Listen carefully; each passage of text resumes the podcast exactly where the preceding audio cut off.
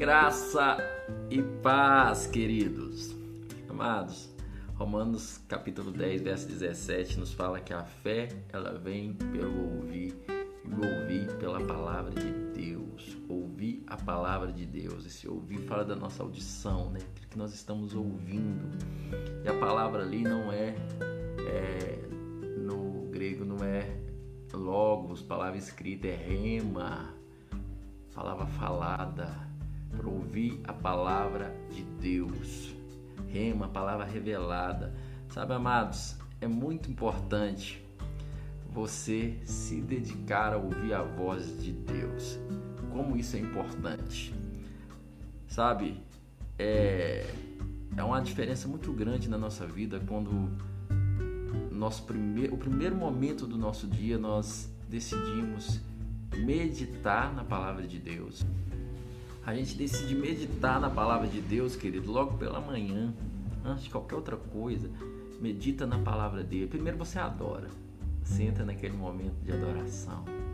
Às vezes você não tem tempo, fica cinco minutos, três minutos, e ali você se delicia da presença dele, depois você silencia diante dele.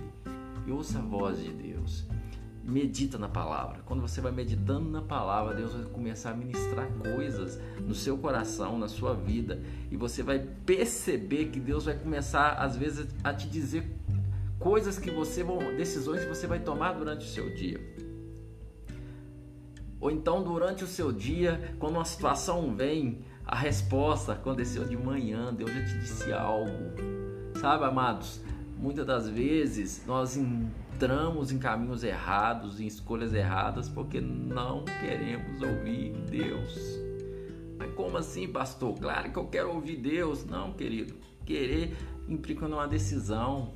Romanos capítulo 12 vai dizer para a gente oferecer o nosso corpo como sacrifício vivo, santo, agradável a Deus. Sabe qual é o problema? O sacrifício está vivo. Ele pode sair correndo. Por isso que é um sacrifício vivo. Você vai chegar ali se dedicar ao Senhor, esse momento é do Senhor, porque tá ali a sua alma pedindo, os afazeres pedindo e você tem tempo para tudo. Querido, meia hora na frente do celular não é nada, mas 10 minutos meditando na palavra, em oração e adoração, parece uma eternidade para a carne. Não, decida se entregar como sacrifício vivo a Deus experimente ouvir a voz de Deus, você vai perceber que as decisões da sua vida serão outras. Então seja esse sacrifício vivo. Decida fazer isso. Querido, não tem nada mais gostoso de você perceber se o Senhor falou isso comigo. E do jeito que o Senhor falou comigo, aconteceu. Do jeito que o Senhor disse para mim fazer, eu fiz. Senhor já tinha me dito sobre isso. Você não é pego de surpresa, querido. Querido, quem vive no Espírito não é pego de surpresa. Entende uma coisa: quem é guiado pelo Espírito de Deus não é pego de surpresa. E todo aquele que é nascido de Deus é filho de Deus.